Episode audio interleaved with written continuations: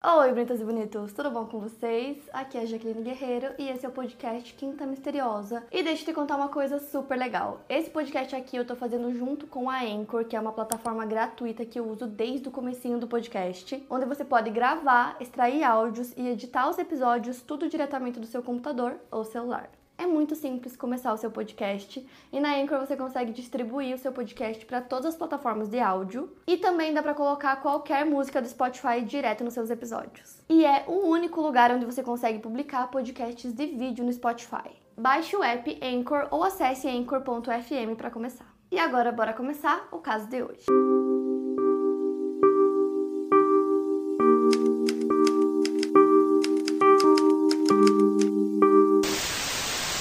Jennifer Pan nasceu em 17 de junho de 1986 em Markham, Ontário. Filha de Bic Ha e Hui Han Pan, seu pai Han foi criado no Vietnã e foi para o Canadá como refugiado político em 1979. Sua mãe Bic também se refugiou no país, vinda do Vietnã, mas não junto com o pai dela. Eles se conheceram e se casaram em Toronto e depois se mudaram para Scarborough. Jennifer tinha um irmão mais novo chamado Félix, que nasceu em 1989. Mesmo os pais mal sabendo falar inglês, o Ren e a Bic trabalhavam na Magna International, uma fabricante de autopeças de Aurora. O Ren trabalhava como fabricante de ferramentas e moldes e a Bic fazia peças de carros. A família vivia uma vida humilde, mas os pais economizaram ao longo dos anos e em 2004 eles conseguiram comprar uma casa grande com garagem para dois carros em uma tranquila rua residencial em Markham. O Ren tinha uma Mercedes-Benz e a Bic um Lexus. Juntos eles haviam acumulado cerca de 200 mil no banco. Ambos queriam que seus filhos trabalhassem duro, assim como eles, para que eles pudessem ter uma vida bem estabelecida no país. Eles colocavam muita expectativa nos filhos, o que acabava gerando uma pressão em cima deles. Quando a Jennifer tinha 4 anos, eles colocaram ela em aulas de piano e ela demonstrou ser uma menina promissora desde a infância. Ela era uma criança muito amigável, brilhante e feliz. Ela tinha uma estante de troféus cheia de prêmios. Seus pais matricularam na patinação artística e a Jennifer esperava conseguir competir a nível nacional, almejando competir nas Olimpíadas de Inverno de 2010 em Vancouver, até que ela acabou rompendo um ligamento do joelho e não pôde mais competir. Na época em que ela estava na escola primária, ela fazia os treinos de patinação após a escola, então ela chegava em casa por volta das 10 horas da noite, fazia suas lições de casa até meia-noite mais ou menos, para só depois ir se deitar. Ela estava sob constante pressão e ela começou a se automutilar, fazendo pequenos cortes horizontais em seus antebraços. Na época da sua formatura da oitava série, a Jennifer esperava ser nomeada oradora da turma e receber diversas medalhas por suas notas e conquistas acadêmicas, mas nada disso aconteceu e ela acabou ficando muito devastada, sentindo que seus esforços não eram reconhecidos. Mesmo assim, ela dizia para os outros que estava tudo bem e ela fingia que nada abalava ela. Ela mesma disse que colocava uma máscara feliz no rosto e era isso. Mas os pais dela continuavam a pressionando para se destacar em tudo. Ela estudava na Mary Ward Catholic Secondary School, no norte de Scarborough. Além da escola, ela fazia natação, praticava arte marcial e também tocava piano e flauta. Então, no ensino fundamental, ela realmente tinha notas muito boas, era uma das melhores da turma. E aí, quando ela foi para o ensino médio, no primeiro ano do ensino médio, as notas caíram um pouco, então ela tinha uma média de nota 7 na maioria das matérias e ela se destacava muito em música, que ela tinha notas mais altas. Então, assim, é, lá eles né, têm as notas A, B, A sendo a melhor nota, a nota mais alta, e a média dela era B, o que também é bom. Mas para os pais dela não era o suficiente tirar B, ela tinha que tirar A sempre, então ela começou a falsificar os boletins para fingir para os pais que ela tirava A em tudo. Então os pais dela, como eu disse para vocês, eram muito rigorosos, então eles buscavam ela na escola todos os dias, eles monitoravam todas as atividades extracurriculares que ela fazia. Eles tinham muitas regras, por exemplo, ela não podia ir em nenhuma festa. Eles também não deixavam nem ela ir muito em casa de amigos. Então, qualquer lugar ou coisas que não fossem agregar intelectualmente na vida dela, eles cortavam, eles não queriam que ela fosse. Então, basicamente, eles só queriam que ela frequentasse lugares produtivos. Então, assim, ela estava proibida de frequentar festas e de namorar até que ela fosse para a faculdade. E aí teve uma festa do pijama que ela queria muito ir. Conseguiu convencer os pais e aí eles levaram ela para casa dessa amiga dela muito tarde, assim, já bem tarde. Levaram ela lá e bem cedinho pela manhã eles já foram buscar ela. Então, agora indo pro terceiro ano do ensino médio da Jennifer foi quando ela conheceu o Daniel Wong. Ele é um ano mais velho que ela e eles tinham um relacionamento platônico até 2003. Naquele ano aconteceu uma viagem da banda da escola para a Europa. Depois que a banda se apresentou em uma sala cheia de fumantes, a Jennifer teve um ataque de asma e ela entrou em pânico. O Daniel tava lá e ele ajudou ela a se acalmar. Depois disso, no verão daquele ano, eles começaram a namorar secretamente. O Daniel foi forçado a se transferir de escola porque a polícia encontrou maconha no carro dele e também porque ele estava envolvido com tráfico de drogas. Era o último ano, né, da Jennifer na escola e ela foi aceita na Ryerson University, mas a universidade acabou retirando a oferta quando ela reprovou em cálculo no último ano da escola. Então, além dela ter perdido a vaga na universidade por conta de ter reprovado nessa matéria, ela também reprovou o ano, né, no ensino médio. Ela tinha que passar em todas as matérias, então ela não conseguiu a vaga na universidade e não conseguiu se formar naquele ano. Os pais dela não tinham ideia disso, não sabiam nada do que estava acontecendo. Ela continuou forjando os boletins. Então, assim, ela fazia parecer que ela era uma aluna excelente, que estava tudo certo. Ela não contou nada disso para os pais dela. Inclusive, ela disse que ela iria começar é, a faculdade no outono de 2004, que ela ia fazer dois anos de ciência, e que depois ela ia transferir o curso dela para farmacologia na Universidade de Toronto. Então, para seguir com a mentira dela, né, que ela estava na universidade, ela comprou vários livros usados de biologia, de física, comprou material de estudo, né, para os pais dela acreditarem que ela realmente estava estudando. Ela até chegou a forjar uns documentos dizendo que ela recebia uma bolsa de 3 mil dólares de um programa de assistência estudantil de Ontário. E ela forjava todas essas coisas, mostrava para os pais dela. Então, quando ela saía de casa e os pais acreditavam que ela estava indo, né, para a faculdade, na verdade ela ia para a biblioteca pública, ela ficava pesquisando tópicos de ciências, ela anotava várias coisas nos livros e eles não tinham nem ideia. Então ela passava o tempo livre dela indo para cafés, ela ia visitar o namorado dela, eles ainda estavam namorando em segredo, ele estava estudando em York, então ele estava morando lá e ela ia para lá visitar ele. E aí ela acabou conseguindo um emprego como garçonete em Markham. Além disso, ela também trabalhava em um bar de uma Boston Pizza, onde o Daniel também trabalhava, o namorado dela. E ele era o gerente da cozinha, então ela trabalhava lá. E além disso, ela também dava aulas de piano. Então, assim, os pais dela não tinham ideia de todas essas mentiras e ela precisava que as pessoas ao redor dela também, né, participassem da mentira para que ela não fosse descoberta. Então, ela acabava mentindo para todos os amigos dela.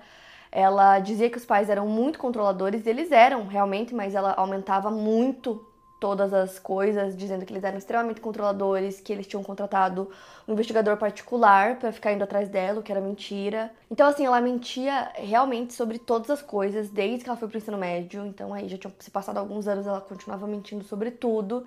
Então, os pais acreditavam que ela levava uma vida, né, que era essa que ela contava, e na verdade era outra completamente diferente. Então, ela continuou as mentiras. Ela disse para os pais que ela tinha conseguido aquela transferência, né, para a Universidade de Toronto em 2006, que ela já tinha comentado que ela faria isso, então ela disse que conseguiu. E ela sugeriu que ela ficasse na casa de uma amiga que morava no centro da cidade e que ela ficasse dormindo lá três noites por semana. A mãe dela, inclusive, ajudou a Jennifer a convencer o pai dela porque ela sabia que o trajeto era longo, era cansativo. Porém, a Jennifer nunca morou com essa amiga. Ela ficava, na verdade, na casa do Daniel, na casa da família dele, em Ajax. E ela também mentia para os pais do Daniel, dizendo que os pais dela sabiam de tudo e que concordavam que ela ficasse lá. E ela sempre dava um jeito de evitar que as famílias se conhecessem, apesar dos pedidos dos pais do Daniel para conhecer os pais dela. Ela sempre dava um jeito de que isso não acontecesse. E aí o tempo foi passando até que chegou 2008, que era o ano em que a Jennifer deveria se formar na universidade. Então, né, para continuar com a mentira dela, ela e o Daniel conseguiram uma pessoa para tipo forjar um boletim final com todas as notas, é, para forjar todos os documentos dizendo que ela realmente se formou né, na universidade. E aí ela falou para os pais dela que a turma dela era gigante, tinham muitas pessoas e que ela não tinha convite para os dois, ela tinha convite para apenas uma pessoa para a formatura dela e que ela não queria que eles se sentissem excluídos, né, chamando só um deles. Então ela não chamaria nenhum, chamaria um amigo. E aí depois disso ela mentiu para os pais que ela tinha se voluntariado para trabalhar em um laboratório de exames de sangue chamado Sick Kids. E ela disse para eles que o local exigia que ela fizesse turnos é, de final de semana, então sexta, sábado e domingo, no período da noite, então ela precisaria estar lá. E foi aí que os pais dela começaram a achar um pouco esquisito, porque eles viam que ela não tinha nenhum crachá da Sick Kids, que ela não tinha uniforme, e eles começaram a desconfiar dela aí. E eles sempre levavam ela para esse trabalho, então o pai dela começou a desconfiar. Eles chegaram lá no hospital, deixaram ela lá, ela entrou, e ele mandou a Bic, a mãe dela, ir atrás dela para ver se realmente ela estava trabalhando lá. Então a mãe dela vai atrás, ela percebe que está sendo seguida, então ela se esconde em uma sala de espera do pronto-socorro e fica escondida lá até a mãe dela ir embora porque né, ela não queria que a mãe dela descobrisse que era mentira. E no dia seguinte, os pais ainda estavam bem desconfiados com tudo isso, e eles decidem ligar para amiga da Jennifer, a qual ela supostamente estaria morando, né, junto três vezes por semana. Que, como eu falei para vocês, nesses três dias, na verdade, ela ficava na casa dos pais do Daniel com ele, né. Então eles ligam para essa amiga e ela disse que a Jennifer não estava lá e que, inclusive, ela não morava com ela. Então, eles decidem finalmente confrontar a Jennifer com todas essas mentiras que eles estavam descobrindo. E aí, depois disso, eles decidem confiscar o celular, o notebook da Jennifer. Ela ficou de castigo por duas semanas. E depois, ela só podia usar o notebook e o celular sob supervisão dos pais. Eles também não deixavam mais ela sair de carro. Então, a única coisa que ela podia fazer era sair para dar aulas de piano. E aí, ela disse que o pai dela anotava a quilometragem do carro para ter certeza que ela não estava desobedecendo. Depois disso, eles começaram a descobrir mais algumas mentiras que ela contava. Eles descobriram que ela estava namorando, proibiram ela de namorar o Daniel e também fizeram ela pedir demissão de todos os empregos que ela tinha. A única coisa que eles deixaram ela continuar fazendo era realmente as aulas de piano, de resto mandaram ela sair de tudo. E além disso, eles também colocaram um rastreador no carro dela. Depois de tudo isso, o pai deu duas opções para Jennifer. Ou ela continuava morando com eles e voltava a estudar, ou ela continuava namorando Daniel, saía de casa e ia embora com ele e nunca mais ia voltar. Então eles deram essas duas opções. A mãe dela meio que sempre tentava ajudar ela de alguma forma, então ela dizia onde o pai dela tinha escondido o celular para ela poder pegar o celular escondido e ver as mensagens. Ela ligava é, à noite escondido pro Daniel para conversar com ele conversava sussurrando para que o pai dela não ouvisse. E aí, com o tempo, ela conseguiu um pouquinho mais de liberdade, né? Os pais deixaram ela se matricular em uma aula de cálculo, porque, como eu falei pra vocês, ela reprovou em cálculo. Então, era para ela fazer essas aulas e conseguir se formar no ensino médio, por conta dessa única matéria que ficou faltando.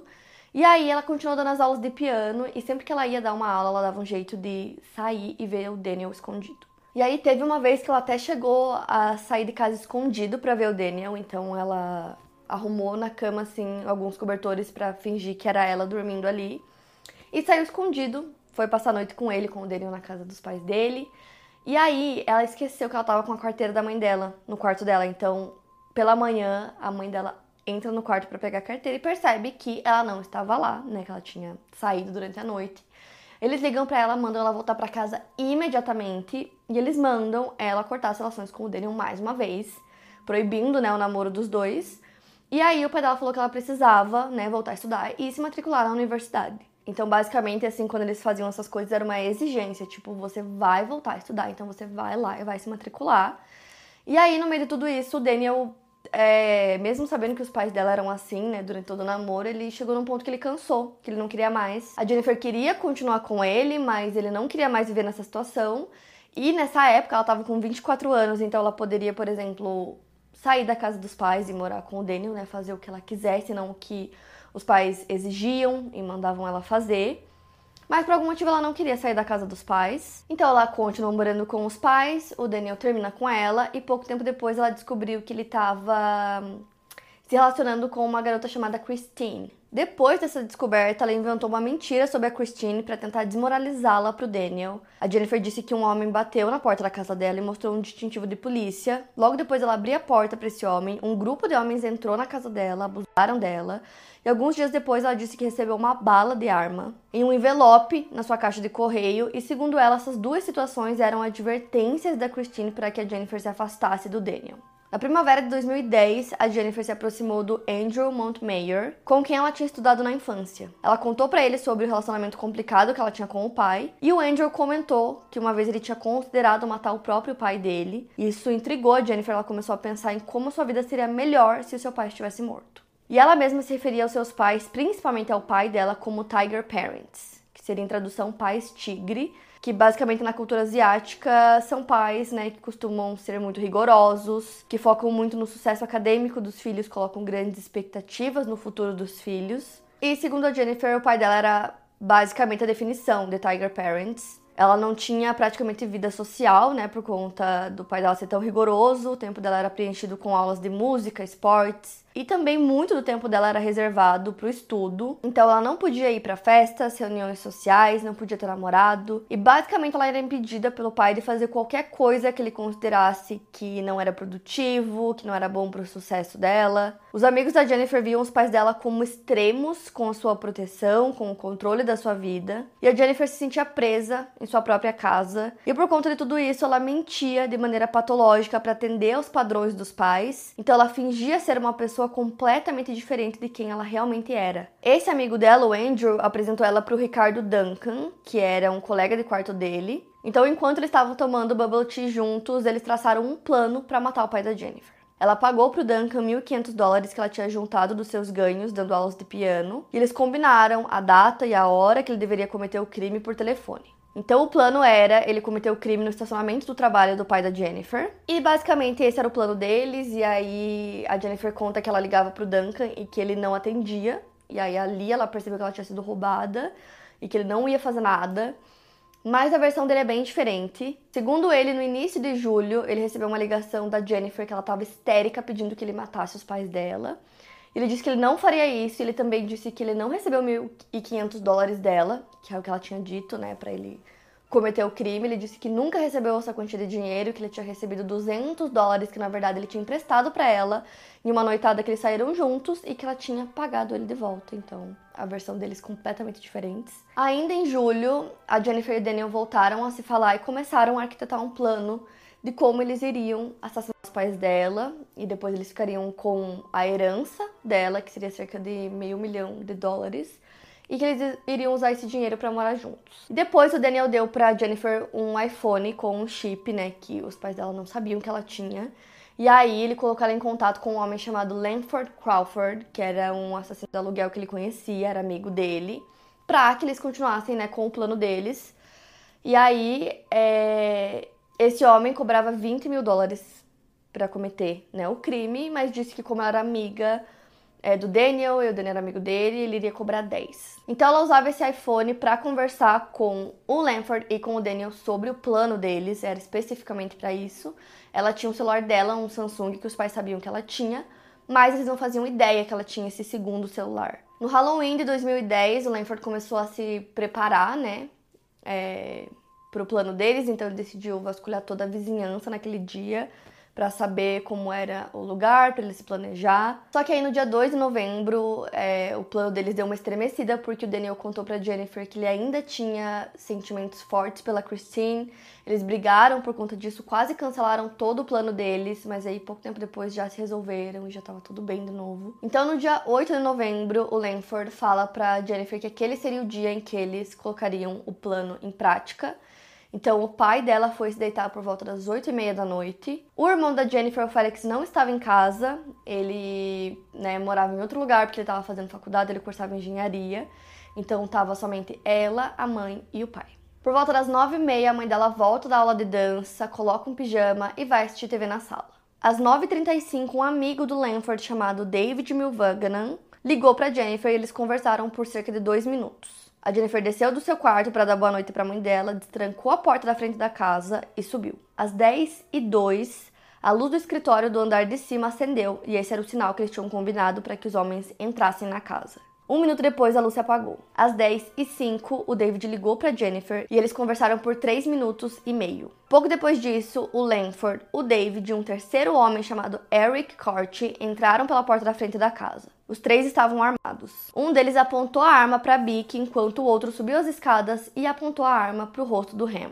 Então eles levaram os dois para a parte de baixo da casa. Então o terceiro homem, o Eric, ele encontrou com a Jennifer. Ela entregou para ele cerca de 2.500 dólares em dinheiro. Depois eles foram para o quarto dos pais dela e ela pegou mais 1.100 dólares na cabeceira da mãe dela. E depois eles foram para a cozinha para procurar a carteira da Bic. Os outros dois homens gritavam com os pais da Jennifer perguntando sobre dinheiro. Enquanto isso, ela foi levada de volta para o andar de cima e os seus braços foram amarrados com um cadarço de tênis em um corrimão. Seus pais foram conduzidos ao porão pelo Lanford e pelo David, e depois eles cobriram as cabeças deles com cobertores. Eles atiraram em Ren duas vezes, uma no ombro e uma no rosto. E imediatamente ele caiu no chão. Depois, eles atiraram em Bic três vezes na cabeça, matando ela instantaneamente. Depois disso, eles fugiram pela porta da frente. Depois que os três saem da casa, né, que eles fogem, a Jennifer faz uma ligação para emergência e eu vou colocar a ligação para vocês ouvirem.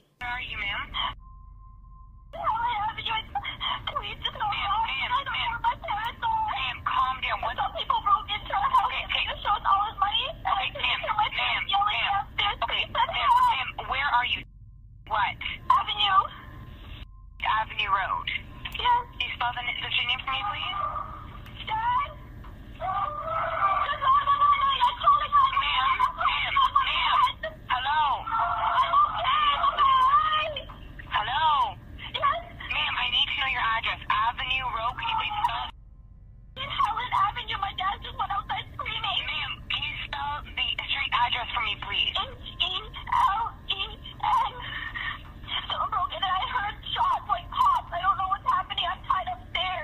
Então tudo isso era parte do plano, só que uma coisa inesperada aconteceu. O pai dela mesmo, depois de ter levado dois tiros, ele sobreviveu, ele estava consciente, então ele viu, né, que eles tinham assassinado a Bic, ele conseguiu ir pro primeiro andar da casa, ele foi meio que se rastejando, saiu da casa, encontrou com um vizinho. Ele pediu ajuda para esse vizinho que imediatamente ligou para emergência também, então pouco tempo depois, é, a emergência chega, o Ren é levado para o hospital, né, às pressas. A polícia também já tinha chegado no local e o Ren tinha 60 anos e a Bic tinha 53. Então o pai dela foi levado para o hospital e a Jennifer foi levada para a delegacia, né? Então era quase 3 horas da manhã quando a polícia começou a conversar com ela para tentar entender o que tinha acontecido. E aí ela disse que alguns homens invadiram a casa dela, que eles amarraram ela no corrimão e pegaram os pais levaram para o porão e que eles estavam pedindo por dinheiro. Então essa foi a versão que ela deu para a polícia. E aí dois dias depois eles chamam ela novamente porque eles já estavam começando a achar tudo muito estranho. Então, como ela também tinha feito uma ligação para emergência, eles queriam que ela demonstrasse como ela conseguiu fazer essa ligação, porque né, ela estava amarrada e de alguma forma ela tinha um celular com ela e o celular estava tipo preso na calça dela. Então eles queriam que ela demonstrasse como ela teria conseguido fazer tudo isso amarrada. Então ela demonstrou e para a polícia parecia que aquilo realmente poderia ter acontecido. Só que algumas coisas na versão dela começaram a levantar mais suspeitas para a polícia. Então, os dias seguintes dessa investigação, ela começou a criar histórias ainda mais complicadas, meio que para evitar uma investigação policial. Então, tinham várias coisas que a polícia não estava entendendo e eles meio que, né, perguntavam para ela sobre essas coisas, porque a história não fazia muito sentido, né? Parecia que era um latrocínio, né, que aqueles homens queriam roubar, queriam dinheiro, queriam itens de valor, só que muitos itens de valor foram deixados para trás, como aparelhos eletrônicos, TV, os dois carros foram deixados para trás, carros caros. A chave dos carros estava tipo literalmente do lado da porta, então era só pegar a chave, pegar o carro e sair.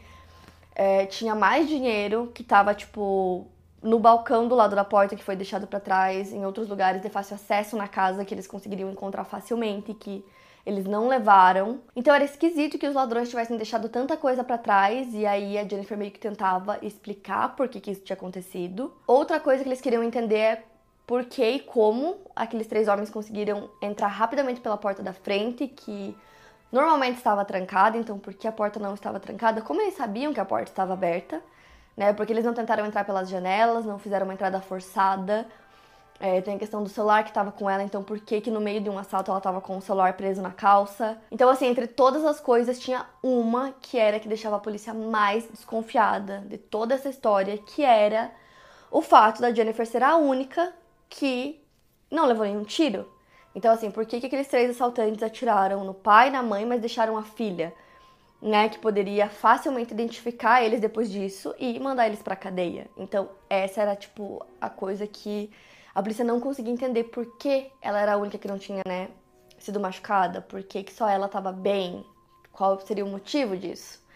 Então, assim, eles estavam muito desconfiados. E enquanto isso, o pai da Jennifer estava primeiro em coma, ele estava se recuperando em um hospital local. E como eles estavam muito desconfiados, as autoridades decidiram monitorar as atividades da Jennifer. Uma equipe de vigilância foi acionada para acompanhar os movimentos dela, né, para ver o que ela ia fazer, como ela ia agir. E aí no enterro da mãe dela, a equipe ficou observando que o comportamento dela era um pouco estranho.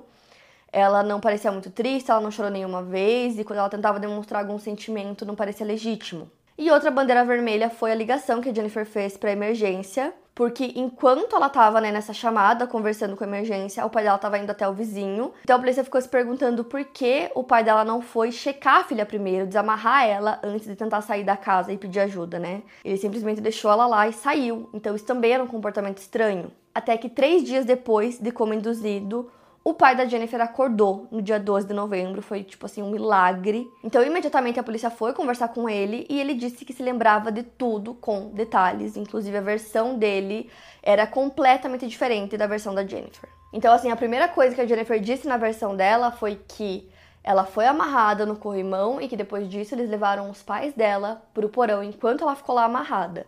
Mas já de início o pai dela disse que em nenhum momento ela estava amarrada, que inclusive ele viu ela andando com os três ladrões pela casa e que ele viu ela cochichando com um deles, o que parecia que ela conhecia eles. E que isso, né, de cara já desmentia completamente a versão dela de estar amarrada desde o início. E aí, no dia 22 de novembro, ela é chamada para o terceiro interrogatório e o detetive William Goltz decidiu usar uma técnica que se chama técnica Reed, que basicamente é, eles começam já falando que eles sabem de tudo, que eles já sabem de toda a verdade, que é uma forma de tentar fazer a pessoa confessar.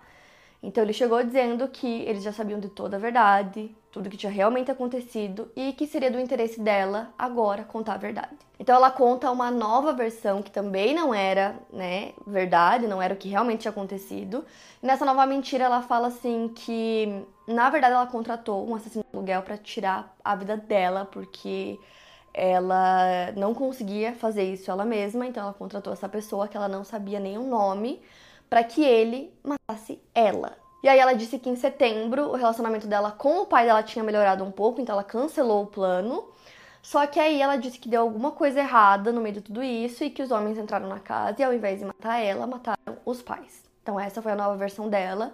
Imediatamente ela foi presa. Então, na primavera de 2011, através de mensagens de texto, a polícia conseguiu chegar nos nomes dos outros envolvidos, né, que eram ao todo cinco pessoas. Então, eles conseguiram identificar e prender todos eles. Os cinco foram acusados de assassinato em primeiro grau, tentativa de assassinato e conspiração para cometer assassinato. O julgamento começou em 19 de março de 2014 em Newmarket e era esperado que o julgamento durasse por volta de seis meses, mas acabou durando mais. Foram mais de 50 testemunhas. A Jennifer tentou explicar as mensagens de texto com os envolvidos, tentando convencer o júri que, mesmo que ela tivesse pedido a morte do pai em agosto de 2010, três meses depois ela já não queria mais isso. No dia 3 de dezembro de 2014, todos foram considerados culpados de assassinato em primeiro grau e tentativa de assassinato. Quando o veredito de culpada foi lido para Jennifer, ela não expressou nenhuma emoção. Após a imprensa ter deixado o local, ela começou a chorar e a tremer. Ela recebeu uma sentença de prisão perpétua, automática, e ela vai ser elegível para liberdade condicional depois de 25 anos, que vai ser em 2039. Então, ao todo, tinham quatro homens envolvidos, que eram os três que cometeram o crime, e mais o namorado da Jennifer. Então, o Daniel, o David e o Lanford receberam a mesma sentença que ela. Mas, durante o julgamento, o advogado do Eric ficou doente e o julgamento dele foi adiado para o início de 2016. O juiz proibiu a comunicação entre os réus até que o julgamento do Eric fosse concluído. O juiz concedeu outra ordem de não comunicação, dessa vez proibindo a Jennifer de falar com o seu pai e com o seu irmão. O Eric foi condenado por conspiração para cometer assassinato em 2015 e por isso recebeu uma sentença de 18 anos. O irmão da Jennifer, Felix, se mudou para a costa leste para fugir dos estigmas de estar ligado a ela e ele sofre com depressão. O pai da Jennifer sobreviveu ao ataque, mas ele não pôde mais trabalhar e ele sofre de ataques de ansiedade e pesadelos. Ele tentou vender a casa onde a família morava, né, onde tudo aconteceu, mas ele não consegue encontrar ninguém que queira comprar. Ele disse que quando perdeu sua esposa, ele também perdeu sua filha ao mesmo tempo. A Jennifer ainda está presa na Green Valley Institution for Women em Kitchener, Ontário. Então, assim, esse caso levanta toda essa questão, né, que é o que mais se discute sobre Tiger Parents e como esses pais, assim, extremamente rigorosos, é, que né, colocam muita expectativa em cima dos filhos, que esperam muito sucesso dos filhos, como isso reflete nos filhos e na, né, nas pessoas que eles se tornam. Então essa é a maior discussão, né, sobre esse caso. E é isso, para mais casos, siga o podcast Quinta Misteriosa e aproveite para avaliar em 5 estrelas se você gostou. Obrigada por ouvir e até o próximo caso.